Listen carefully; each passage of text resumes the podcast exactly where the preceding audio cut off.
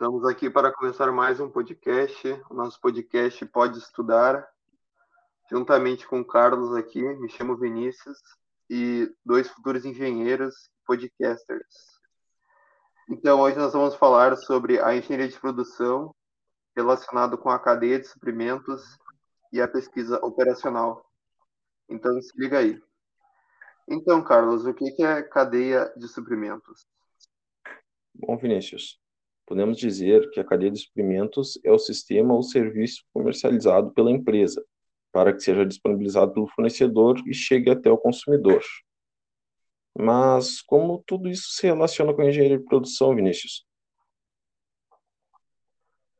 Bom, essa atividade ela está ligada com a quantidade de produtos que deve ser feita por dia, juntamente com seu estoque, para que não tenhamos perdas de lucro, ou seja, é ligado na parte econômica e qualidade dos produtos.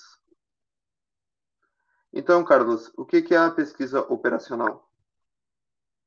Bom, na pesquisa operacional, primeiro formulamos um problema. Após, devemos assimilar situações reais, identificá-las e logo representar a realidade em expressões matemáticas, assim obtendo uma solução. Então, Vinícius, nós podemos relacionar a pesquisa operacional e a engenharia de produção? Sim, Carlos, porque na engenharia de produção é possível identificar problemas e com a pesquisa operacional é viável achar a solução de, tal, de tais. Então, pessoal, vamos ficar aqui com o nosso podcast Pode Estudar.